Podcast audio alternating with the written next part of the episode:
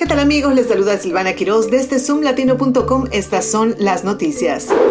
Varias agencias federales de Estados Unidos han sido atacadas en un ciberataque global por parte de ciberdelincuentes rusos que explotan una vulnerabilidad en un software ampliamente utilizado. Según una agencia estadounidense de ciberseguridad de alto nivel, están brindando apoyo a varias agencias federales que han sufrido intrusiones que afectan sus aplicaciones MoveIt.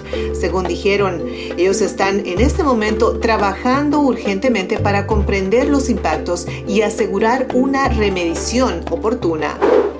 En Estados Unidos se ha observado un preocupante aumento de los casos de cáncer en personas jóvenes. Según el Instituto Nacional de Cáncer, entre el año 2000 y 2019 la tasa de casos de cáncer de inicio temprano aumentó en casi un 18% en la población general y más de 20% en el grupo de adolescentes y adultos jóvenes. Este incremento se ha manifestado en diferentes géneros, razas y órganos del cuerpo. Por ejemplo, el cáncer de mama ha aumentado más de un 17% en personas de 15 a 39 años. El mieloma ha experimentado un incremento de más del 30% y el cáncer colorectal ha aumentado casi un 45%. Estos datos son motivo de preocupación y resaltan la importancia de la investigación y la concienciación sobre el cáncer en las personas jóvenes.